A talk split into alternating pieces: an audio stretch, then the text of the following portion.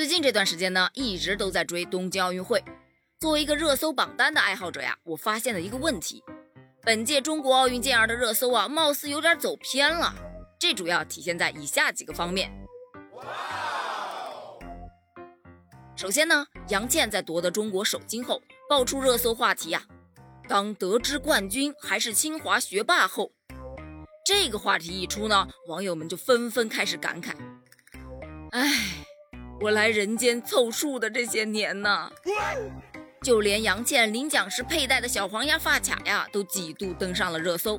今天呢，还在热搜上看到冠军同款一秒发出去八个，说的就是这款发卡了。试想，谁不想沾冠军的喜气呢？何况啊，还是这么可爱的学霸冠军。其次呢，就是东京奥运会场外最忙的人是谁呢？吴京同学呀。他的表情包，如果你还不知道，可以去翻翻我之前的节目啊。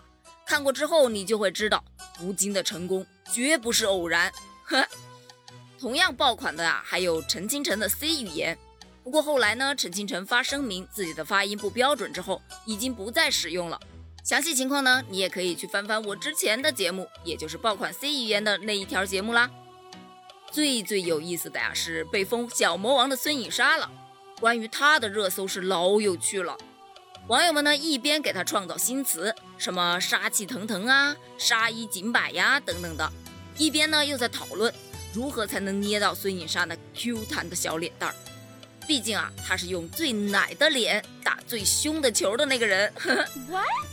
在苏炳添创造历史半决赛跑出九秒八三的好成绩时，网友们就开始讨论他成功的秘诀。这个秘诀竟然是。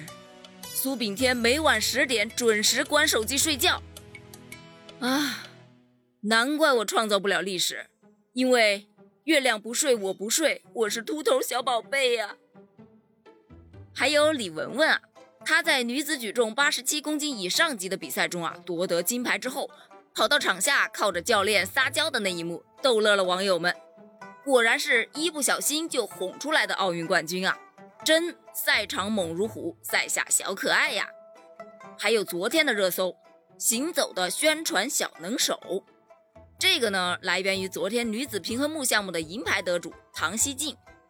她在接受媒体采访的时候啊，从兜里啊掏出了一枚北京二零二二年冬奥会的徽章，并且呀把它展示在镜头前。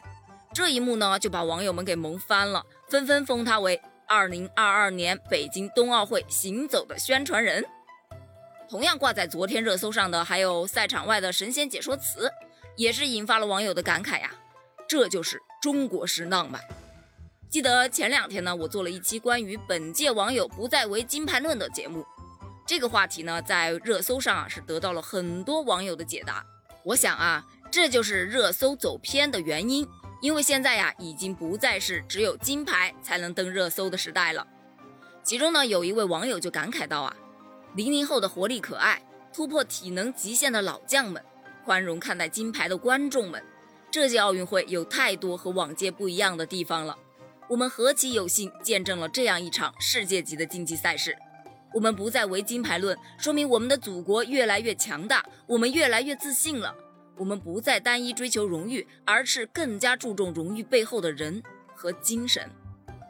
这些热搜你都接收到了吗？哈，还有什么是我没总结到的？欢迎给我评论留言哦。我们下期再见。